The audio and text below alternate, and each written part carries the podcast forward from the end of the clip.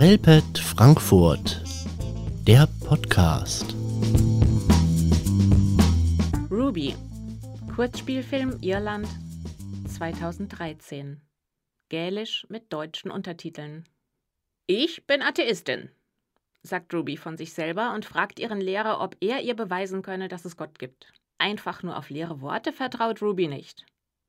Noch dazu liegt ihr Obrigkeitsdenken fern.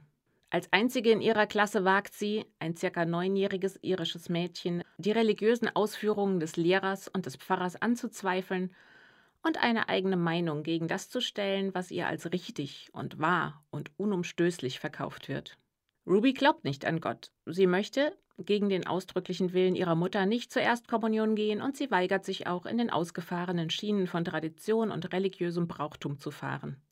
Etwas aufmüpfig und eigensinnig, jedoch mit großer Intelligenz und logischem Verstand bringt sie die Erwachsenen schnell an ihre Grenzen. An die Grenzen dessen, was diese offenbar imstande sind, Kindern eingängig zu vermitteln, und vermutlich auch an die Grenzen dessen, was sie selber an innerer Überzeugung und religiöser Standfestigkeit haben. Im Schraubstock des sozialen und religiösen Drucks steht Ruby hingegen selbstbewusst fest in ihren eigenen Überzeugungen. Man tritt schnell aus der Handlung dieses Films heraus und kommt bei den ganz großen und grundsätzlichen Glaubensfragen an. Wer hat uns erschaffen? Gibt es einen Gott und wenn ja, warum lässt er Leid zu? Was kommt nach dem Tod? Was ist eigentlich mein persönlicher Glaube? Für Religionspädagogen geht es noch weiter. Man ist auch selber gefordert.